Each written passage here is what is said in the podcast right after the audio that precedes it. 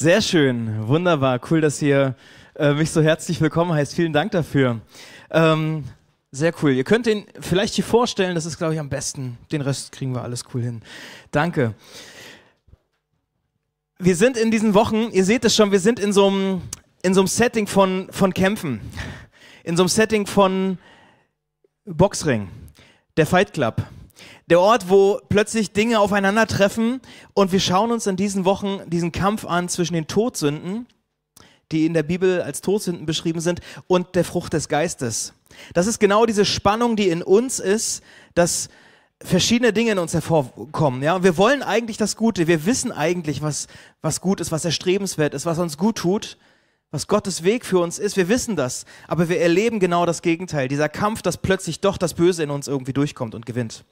Und als ich in der Bibel neulich etwas von Salzland gelesen habe in einer Übersetzung oder so dieser salzige Boden, da dachte ich, das ist ja interessant. Manchmal gibt es so Worte, die, an denen kann man sich aufhängen und ich habe ein bisschen geschaut, was, wie kommt das zustande? So, so dieser, dieser, dieser Begriff und da habe ich herausgefunden, dass damals äh, die Feinde nach Angriffen oder bei Angriffen auch, äh, wenn sie ein Land verwüsten wollten, dass sie Salz, ganz normales Salz, auf den Boden getan haben, um es unfruchtbar zu machen. Da wo Salz ist, da wächst nichts mehr. Und dann liest du von diesen unfruchtbaren Ebenen, von öden Orten, von Steppen, von, von Dingen, wo einfach nichts mehr kommt, wo dieser salzige Boden ist und da wächst nichts Gutes mehr. Und ich frage mich, kann das sein, dass wir in unseren Herzen auch so einen salzigen Boden haben? Dass der Feind es manchmal schafft, uns im Kampf, in unserem Alltag mit Salz vergiftet. Kann es sein, dass unser Boden, dass aus unserem Boden nichts, nichts Gutes kommen kann? Und ich glaube ja. Die Bibel ist relativ eindeutig und sagt, das ist die Sünde in dir. Das ist der Punkt, wo du dich von Gott entfernt hast, wo, wo du anderen Dingen mehr Raum gibst als Gott und das zu einer Trennung führt. Und das ist dieser Salzboden. Das ist das, woraus so viel Negatives entspringt, da wo unsere Herzen mit Salz ver verdorben sind, da entspringen diese Dinge. Und ich habe ein Bild, äh, das haben wir schon mal gezeigt, ne? dieses Bild mit diesem Gemälde aus dem 14., 15. Jahrhundert, auf dem die Todsünden dargestellt sind. Weil es gab Kirchenväter, die haben aus dem Galatertext Dinge gezogen, gesagt, das sind, da gibt es manche Sünden, die, für Gott ist das erstmal äh, betrachtet gleich, aber es gibt Sünden, die haben eine krassere Auswirkung auf das Miteinander zwischen Mensch und Mensch und die haben eine krasseres, eine krassere Auswirkung zwischen Mensch und Gott. Also die, die werden als besonders schwer deklariert, weil sie, weil sie eine zerstörerische Kraft haben. Und wir gucken uns in diesen Wochen verschiedene Dinge an und eine Sache heute, die, die Todsünde, auf die wir heute ein bisschen schauen, ist Trägheit. Und bei Trägheit, ich weiß nicht, was dir zu äh, da einfällt, dieses träge Sein, mir fiel auf jeden Fall äh, der Sessel ein. Ja? Also mein Sofa, mein, mein Lieblingsort, da wo man sitzt, wo man vielleicht gute Dinge erlebt und kann, ja. Ähm, da kannst du dich wirklich wohlfühlen und sagen, ey, da verbringe ich den Tag. Und ich weiß nicht, ob du das kennst, du siehst es vielleicht schon, diese Decke hat mir, hat mir neulich jemand gegeben und ich dachte, Alter, die, also die, ich bin nicht schwach, die Decke ist so schwer. Das ist eine sogenannte Therapiedecke. Ich weiß nicht, wer sowas kennt.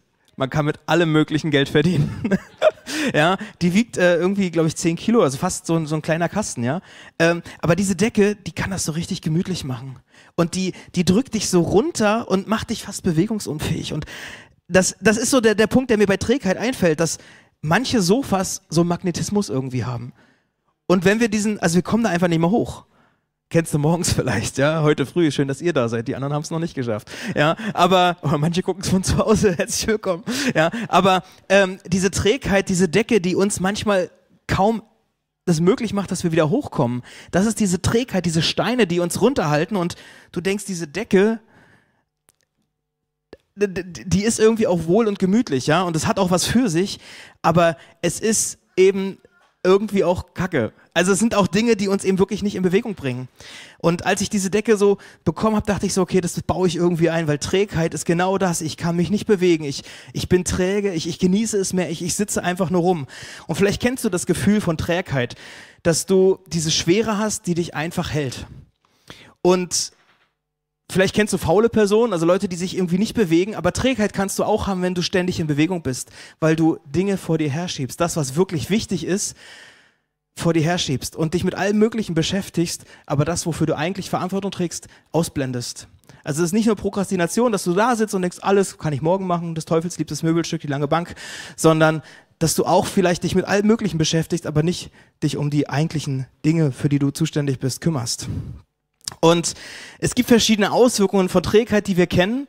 Ich glaube, dass unsere Gesellschaft Trägheit eigentlich nicht möchte und trotzdem hat sie uns so sehr durchdrungen, unsere Gesellschaft, unsere Generation, die wir hier leben, dass wir merken, aus unserem salzigen Herzensboden entspringt diese Trägheit. Und wir finden es nicht toll, aber wir erleben das. Wir erleben diese Auswirkungen. Also Trägheit lähmt dich, sie macht dich bewegungsunfähig. Dein Herzensboden, er wird irgendwie verstockt. Ja, er wird fester. Neues ist kaum möglich. Wenn Trägheit dein Leben prägt, dann wirst du vielleicht auch entscheidungsunfähig. Vielleicht kennst du das, wenn du ähm, bei WhatsApp irgendwie eine, eine Anfrage startest, dass die Leute manchmal gar nicht reagieren. Ja, also in Gruppennachrichten kenne ich das zumindest. Und das ist nicht nur bei Arbeitseinsätzen, wir brauchen Umzugshelfer, sondern auch bei schönen Dingen. Ich habe ein Beispiel mitgebracht, dass du vielleicht dich fragst, hey, ähm, in die Freundesgruppe hinein, in die Kleingruppe, was auch immer, in dein Team, wir wollen Freitag am Billard spielen gehen, wer ist dabei? Ja, klingt gut. Ja, weiß ich noch nicht. Ja, an sich gern, aber ich muss erst mit meiner Freundin reden, weil äh, ob die schon was geplant hat. Wir haben uns die ganze Woche nicht gesehen und eigentlich würde ich ja gerne, aber ich melde mich dann nochmal. Jo, müsste passen, sagt der Nächste. Ja, ich komme dann nach. Ja, ich bin schon verplant, aber wenn sich noch was ändert, dann sage ich Bescheid. Und äh, die Frage ist, für wie viele Leute soll man jetzt so einen Tisch bestellen? Wenn du der Organisator bist, du bist so genervt von dieser Entscheidungsunfähigkeit. Jeder dieser Personen, jeder, der dort antwortet, hat sich ein Hintertürchen offen gelassen. Ja, es klingt gut, ist keine Zusage. Und wenn du für ihn rechnest und er dann abspringt, ja, selber schuld. Ja? Äh, jede Person hat sich so ein, theoretisch klappt das. Ich muss mal sehen, eigentlich habe ich was vor, vielleicht ändert sich das aber nochmal. Trägheit macht dich unfähig, Entscheidungen zu treffen. Trägheit blockiert dich, Entscheidungen zu treffen. Auf dieser Decke zu bleiben, unter dieser Decke zu bleiben, es macht dich förmlich unfähig, Entscheidungen zu treffen. Das kann sein, dass, äh, dass das bei Kleinigkeiten sind, wie so ein Freitagabend, was mache ich dort? Oder bei noch kleineren Dingen äh, beim Restaurant, was soll ich denn jetzt essen? Dann zehn Gerichte auf und sie klingen alles gut. Und dann vergleicht man so schön, was machen denn die anderen? Als ob die Entscheidung der anderen meinen Geschmack oder meinen Appetit irgendwie verändert, ja. Äh, aber dieser, dieser Punkt von, wir wollen irgendwie das Richtige machen. Wir wollen das beste Essen haben. Wir wollen die beste Entscheidung für den Freitagabend treffen. Wir wollen die besten Leute um uns herum haben. Wir wollen nicht Fehler machen. Als ob es im Restaurant irgendwie jetzt äh, schlechtes Essen gibt. Also selten. Ja? Also wir haben Angst, Entscheidungen zu treffen, die vielleicht nicht die beste sind. Und ich glaube, das blockiert uns so sehr, dass wir gar keine Entscheidung treffen. Und das ist halt auch Kacke. Ja, also jetzt, Entschuldigung.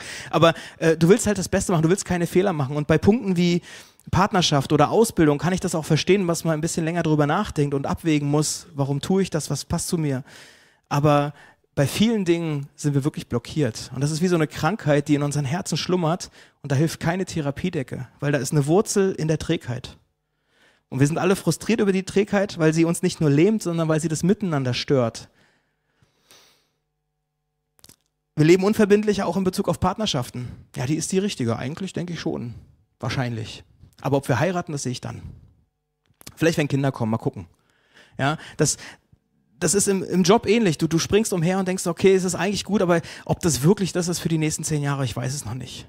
Oder Unverbindlichkeit in der Kirche. Ja? Ich muss erst mal gucken, ob es ICF meine Kirche wird. Oder wo auch immer du hingehst. Ne? Ähm, aber dieses, ich muss mal abwarten, ich muss mal schauen, ob das passt. Vielleicht gibt es ja noch was Besseres.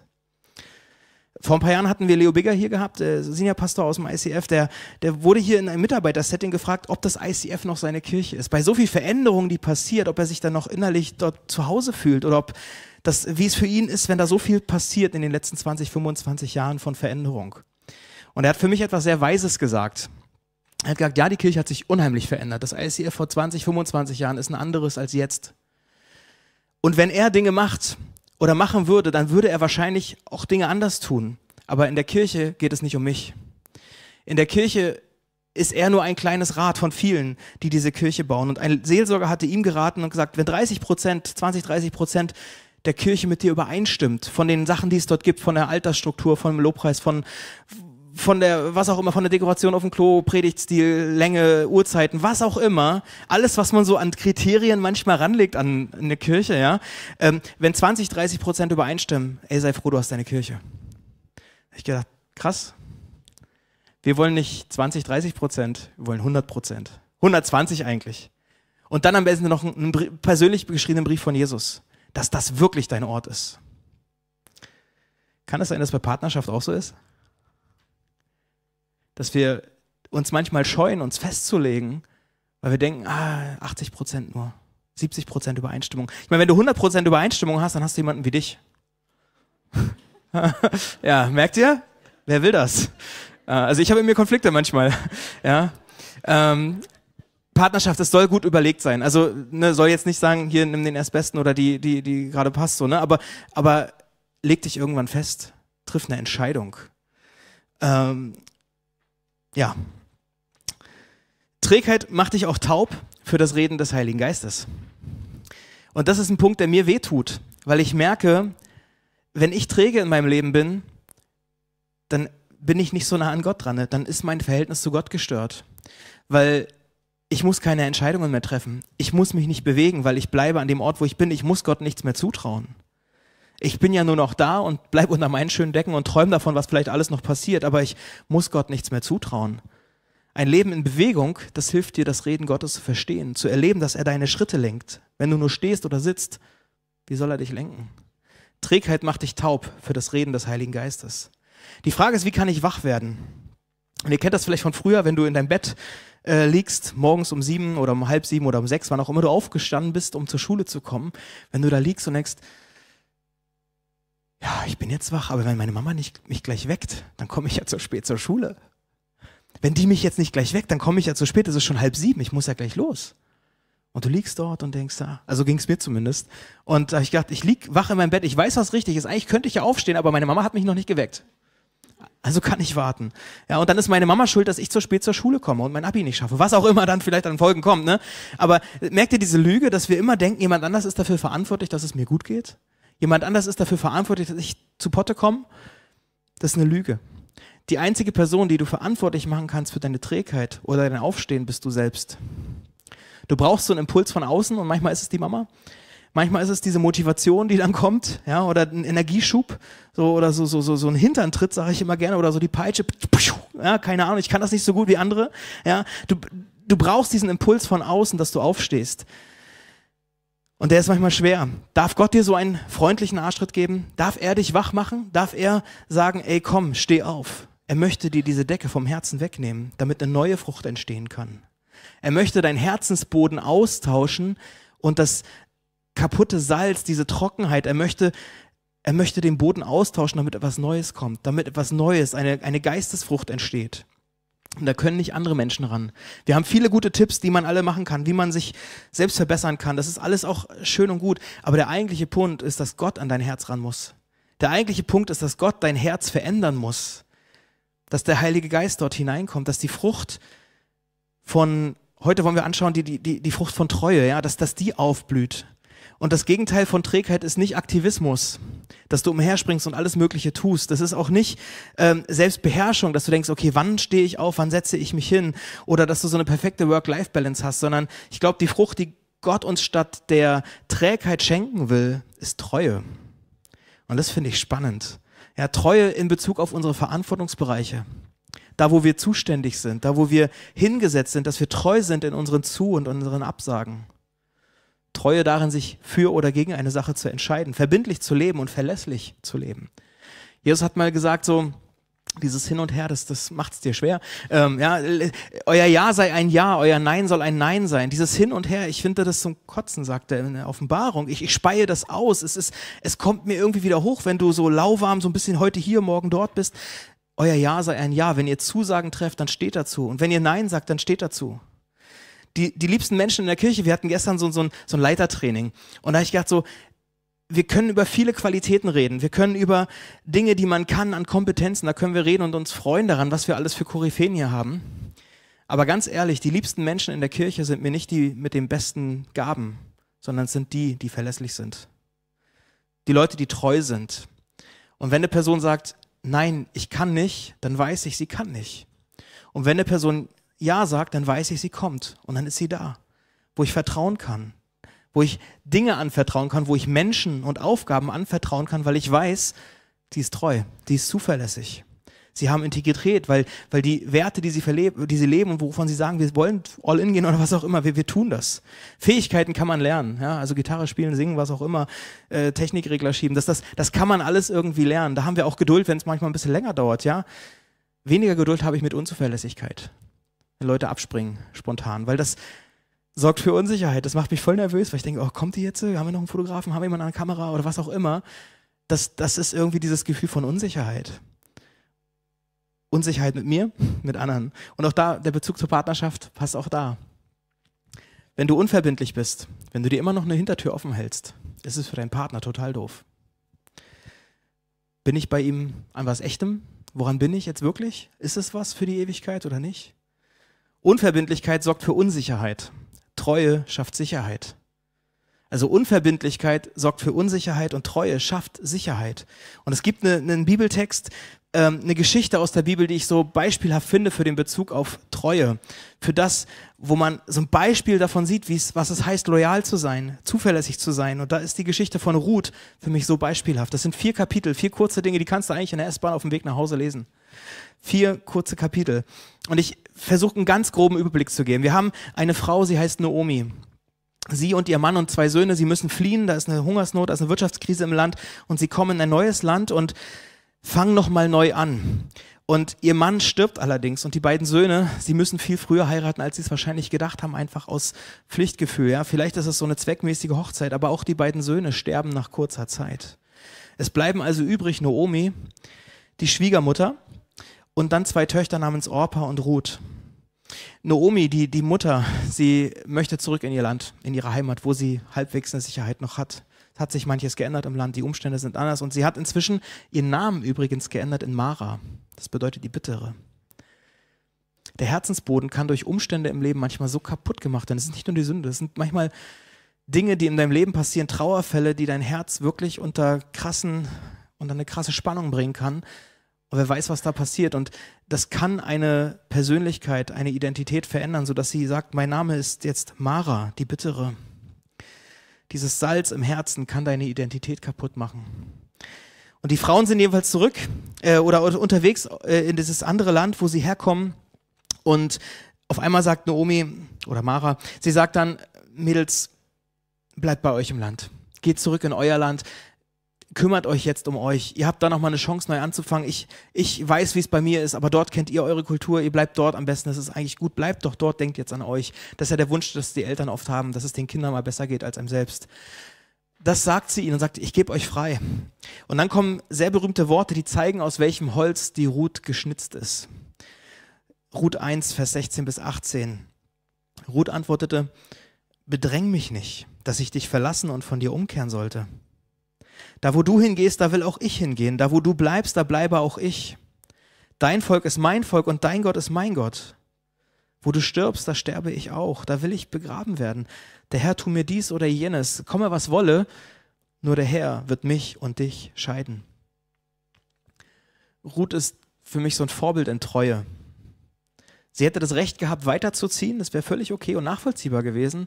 Aber sie wollte das nicht. Sie sagt, die letzten zehn Jahre, die, die haben doch Spuren hinterlassen. Du bist mir doch ans Herz gewachsen, du bist Familie für mich geworden. Du hast mir sogar Gott näher gebracht und ich lasse dich doch jetzt nicht im Stich, wo du in dieser Trauerphase steckst. Ich bin doch immer noch deine Familie. Treue ist hingebungsvolle Loyalität. Sich hinzugeben, sich zu entscheiden, zuverlässig zu sein, loyal zu sein, treu zu sein ich verspreche mich jemanden. Manche benutzen diesen Vers, diese Verse als, als Trauversprechen füreinander. Er kommt aus einem ganz anderen Kontext. Ja. Ich verspreche mich, ich gebe mich jemanden hin oder einer Sache hin, um loyal daran zu bleiben. Und Ruth spiegelt den Charakter Gottes an dieser Stelle wieder. Diese Geistesfrucht, die eben auch Treue bedeutet, dass Gott sich zu uns stellt, da wo wir bitter geworden sind, wo das Schicksal uns Schläge gegeben hat und ja, unsere Identität angegriffen ist, da, wo wir umhergetrieben sind, wo wir Heimat suchen, da stellt sich Gott zu uns und sagt, ich bin bei dir. So wie ich bei Mose gewesen bin. Ich lasse dich doch nicht im Stich. Jetzt gerade in dieser schwierigen Zeit sollte ich dich alleine lassen? Ich bin bei dir. Nie wende ich mich von dir ab. Ich bin treu. Es gibt so ein, ein Wort im Griechischen, das heißt Cheset. Und es bedeutet so Güte, Hingabe, Treue. Das, das ist so letztlich die Beschreibung von Gott, Gottes Charakter, dass er sich hingibt. Das Wort wird oft auf, auf Gott bezogen, äh, um Gottes Charakter zu beschreiben. Es gibt aber ein paar Stellen, wo es auch auf den Menschen bezogen ist, wo Menschen diesen Lebensstil Gottes widerspiegeln, wo du am Leben der Menschen diese Hingabe, diese Güte, diese Treue ablesen kannst. Ein Beispiel für mich ist Ruth. Ja. Kann man an deinem Leben diesen Lebensstil ablesen? Wie ist es? Bist du loyal?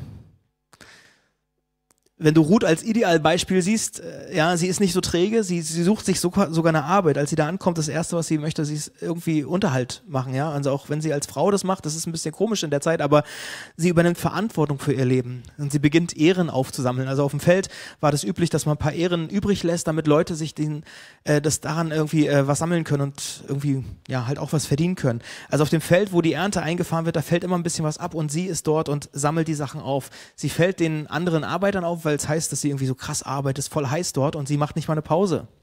Der Feldbesitzer, Boas, ist auch ein sehr charaktervoller Mann. Ähm, er hört davon und kriegt es mit und sagt, okay, ich muss sie schützen, weil zur damaligen Zeit oder ist ja heute immer noch so als alleinstehende Frau auf der Flucht in einem neuen Land, es kann alles Mögliche passieren. Das ist nicht erst ein Phänomen von heute. Ähm, er sagt, ich muss sie schützen, ich will sie schützen. Sie hat irgendwas, er sieht was in ihr, was ihn anspricht. Und natürlich, es entwickelt sich eine Romanze zwischen den beiden. Und die Art, wie die Verlobung abläuft, wer da zu wem ins Bett geht und ähnliches, das ist äh, spannend, das ist aufgeschrieben. Ihr könnt es gerne lesen, wie gesagt. Äh, aber äh, Boas, er lobt diesen Charakterstil, diesen, diesen Lebensstil von Chizet. Äh, es gibt eine Stelle, da, da kommt es so cool rüber. Gesegnet seist du vom Herrn, meine Tochter. Du hast jetzt noch edler gehandelt als zuvor. Sie hat so ein edles Leben. Der Herr segne dich. Was du jetzt getan hast, zeigt noch viel mehr als bisher, wie treu du zur Familie deiner Schwiegermutter hältst. Frage ist nochmal, lebst du diesen Chesed-Lebensstil? Kann man an dir diese hingebungsvolle Loyalität ablesen? Wie loyal sind wir? Wie verlässlich sind wir in den Punkten? Ruth hat diese neue Sicherheit erlebt ähm, und bekommt plötzlich Familie und ähnliches. Also äh, auch spannend, aber der Punkt ist Sicherheit. Äh, Treue verursacht Sicherheit. Treue produziert Sicherheit. Und du kannst Trägheit durch Treue überwinden. Du kannst diese Treue gegenüber deiner Familie, gegenüber deinem Ehemann, so wie Ruth bei dem Verstorbenen treu war, bei dem Neuen treu war, treu in ihrer Arbeit war, im Umgang mit Freunden, mit dem Land, ja. Die Frage ist, wo hat Gott dich aufgefordert, also dich persönlich, wo hat er dich aufgefordert, treu zu sein, verlässlich zu sein? Wo hat er dir was anvertraut? Vielleicht in der, in Freundschaften, ja. Wie viel Zeit verbringst du mit den Freunden und wie verbringst du sie? Bist du präsent? Also schaust du mehr in Gesichter oder mehr auf Displays? Kannst du ehrlich sein? Kannst du offen sein, wenn ihr redet über das, was dich bewegt? Kannst du Wahrheit sprechen? Wie ist es als Single? Wie treu bist du in dieser Freiheit? Wie gestaltest du manche Flexibilität, die du hast, die andere mit Kindern oder mit Familie nicht haben? Wie gehst du aber auch an Aufgaben ran, die, die du alleine lösen musst, wo du vielleicht mehr Aufwand hast, weil du eben nicht eine Partnerschaft hast. Wie gehst du in diese Dinge rein? Wie verantwortlich bist du darin? Wie verantwortungsbewusst? Wie träge oder wie treu bist du? Wie ist es als Eltern, als Kinder, das, was dir an Menschen, an Besitz, an, an Zeit, an, an Geld vielleicht auch anvertraut wurde? Du bist irgendwie ja nicht Besitzer, sondern du bist ja nur Verwalter.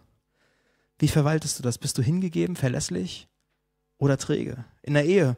Wir sagen auf der Ring, äh, der ist so ein Zeichen an dieses Versprechen, was du gegeben hast. Und es ist ja nicht nur ein Versprechen oder so, so eine Erinnerung an dieses Gefühl vom ersten Tag, sondern es ist ein, ein, eine Erinnerung Tag für Tag, in guten wie in schlechten Zeiten, für diese Entscheidung, für das Versprechen, was du gegeben hast.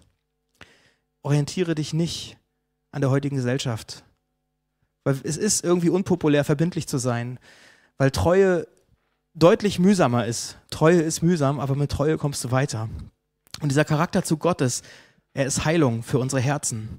Und er ist auch Heilung für unsere Gesellschaft, treu zu sein. Deshalb dein Umfeld, deine Freunde, die brauchen Treue, die brauchen treue Menschen. Also da, wo du jetzt bist, da sei treu und such Gelegenheiten, dich zu entscheiden, ob das jetzt kleine Dinge sind wie beim Essen oder beim Freitagabend, ja, aber natürlich bei größeren Sachen wie Partnerschaft bei Arbeit. Gott will Treue in dir hervorrufen. Er will in deinem Herzen etwas Neues wachsen lassen. Die Frage ist, wie sieht's in deinem Herzen aus? Wie ist es um deinen Boden bestellt? Ist er fruchtbar oder ist er salzig? Ist er vergiftet? Und ich weiß nicht, ob du die Rose von Jericho kennst. Ich habe eine mitgebracht. Ähm, es ist ein, ein, ein, eine Pflanze, die Jericho-Rose heißt, weil sie in einer sehr dürren Zeit überleben kann. Ähm, die Pflanze fiel mir neulich bei einer Minimalismus-Challenge, ich habe davon gehört, habe ich gehört.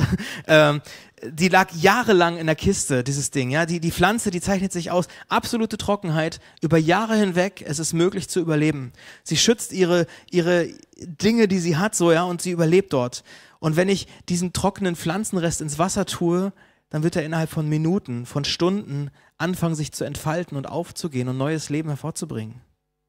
Und vielleicht fühlst du dich so, dass du auch dass dein Herz so trocken ist, weil es so lange im, in Salz ist, dass da einfach nichts Gutes draus entspringt. Und wenn gar nichts draus entspringt, dann kommen nur ne negative Dinge raus.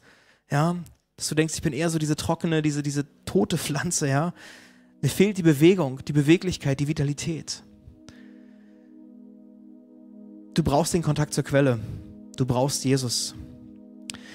Und ich habe heute früh schon eine dieser Pflanzen ins Wasser getan und sie hat sich entfaltet.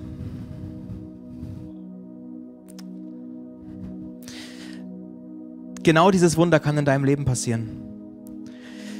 Dass du merkst, wie du von Trägheit, wie dein von Trägheit geprägtes Leben, wie es wieder vital wird, wie es beginnt sich zu öffnen, wie dein Herz, von dem du denkst, es ist so trocken, es ist so bitter, wie soll sich das nochmal jemals auftun, dass es sich öffnet.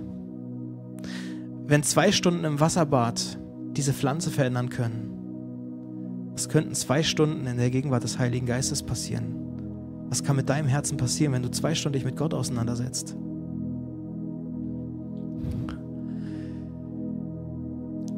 Ich weiß nicht, ob du diesen hebräischen Bundschluss kennst. Wenn Menschen sich ein Versprechen geben. Auch dabei handelt es sich um ein Versprechen, um ein Treueeid, um ein Gelübde, um eine Partnerschaft. Damals war es so, äh, Könige gehen miteinander zum Beispiel einen Bund ein und das, das ein Element dieser, dieser, ähm, dieses Bundschlusses ist Teilung, ist Tierhälften zu zerteilen. Ja? Später wurde irgendwann ein Band zerteilt. Das kennt man heute noch, wenn Straßen freigegeben werden oder äh, irgendwie so eine Brücke eingeweiht wird. Ja, das geht darauf zurück, aber es ist Teilung.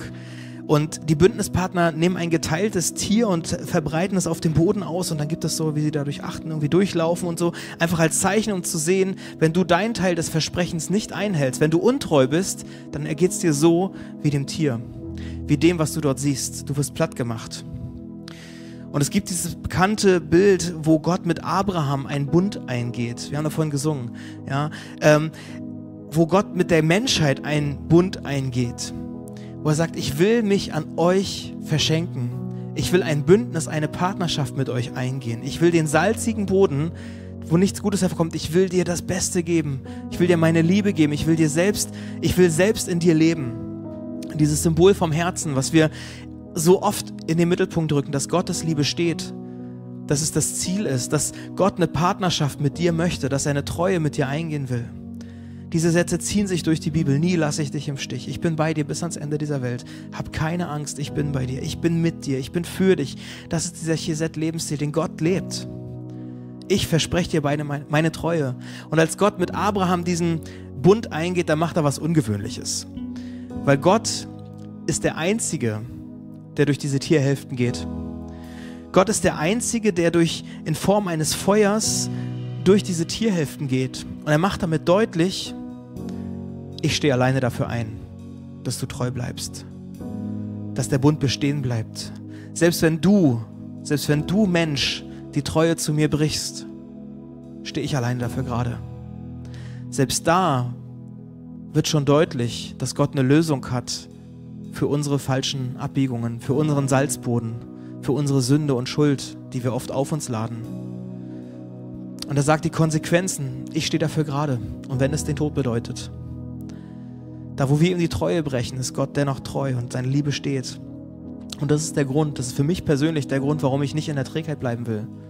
Weil ich weiß, es tut mir nicht gut, es lähmt mich, es macht mich taub für Gottes Reden. Ich will Treue in meinem Leben und deshalb ist es so wichtig, dass ich die Decke ablege. Gott sagt auch, ich bedecke dich mit Liebe, nicht mit Trägheit, sondern mit Treue. Ich will was Gutes in dir hervorbringen lassen. Und ich würde gern, dass wir Gott eine Antwort geben und ähm, ich möchte euch einladen, aufzustehen und diese Zeit zu nutzen, um zu kurz zu reflektieren, wie steht es eigentlich um dein Herz? Wie sieht dein Herz aus? Wie bitter ist das? Wie salzig ist das? Was entspringt daraus, wenn du auf dein Leben guckst?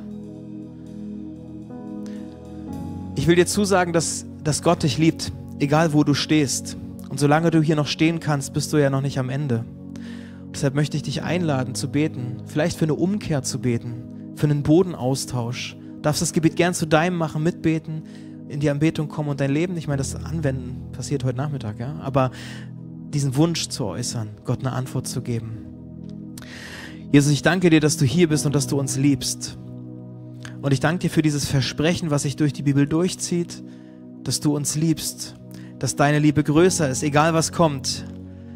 Ich danke dir, dass du für uns bist, dass du mit uns bist und dass du unseren salzigen Boden austauschen kannst. Ich danke dir für diesen Tausch am Kreuz, dass da, wo wir unsere Schuld, unser Versagen, unsere Untreue, unsere Trägheit ans Kreuz heften, dass du sie dort hältst, dass ich sie nicht wieder mitnehmen muss und sagen muss, ah, mein altes Leben, ich habe das jetzt doch noch wieder, sondern dass du einen Tausch am Kreuz vollziehst. Und ich halte dir meine Trägheit hin, wo ich oft, ja, nicht zu Potte komme, Dinge gerne vor mir herschiebe. Ich bitte dich, dass du das eintauscht gegen Treue. Ich will mit Treue hier weggehen, mit mehr Treue als bisher. Ich will, dass du dich in meinem Leben mehr zeigst. Und ich will dich bitten, dass du mich in Situationen stellst, wo es darauf ankommt, treu und verlässlich zu sein. Ich bitte dich, dass Heilung davon ausgeht. Bitte ich für jeden Einzelnen, der wirklich zu kämpfen hat mit einem schweren Herzen, mit einem bitteren Herzen. Oder gerade an dieser Schwelle steht, dass jetzt gerade Dinge passieren, die wie so eine Weggabelung sind. Ich bitte dich, dass deine Liebe strahlt und leuchtet. Wir halten dir unsere Herzen hin und bitten dich, dass du sie füllst mit deinem guten Geist, mit deiner Vergebung, mit deiner Treue. Amen. So schön, dass du dich von zu Hause oder unterwegs dazugeschaltet hast, um eine unserer Predigten zu hören. Wir haben dafür gebetet, dass dein Glaube gestärkt wird, dass du neue Hoffnung bekommst und dass deine Liebe erneuert wird. Und wenn das passiert ist durch diese Predigt, dann abonnier doch den Kanal, teile ihn mit deinen Freunden und werde Teil dieser Kirche. Und wenn du sagst, darüber hinaus möchte ich diese Kirche gerne im Gebet und finanziell unterstützen, dann teilst du mit uns einen Traum. Und wir haben einen Traum, dass diese Botschaft von Gottes Liebe und von dem Glauben an ihn nicht nur hier in Berlin bleibt, sondern über die Grenzen der Stadt, über die Grenzen des Landes weit hinausgeht. Dann machst du das mit deinen Gebeten, mit deiner Spende möglich. Vielen, vielen Dank, dass du Teil dieser Kirche bist und lass uns gemeinsam kooperieren, um das Reich Gottes hier in Deutschland zu bauen.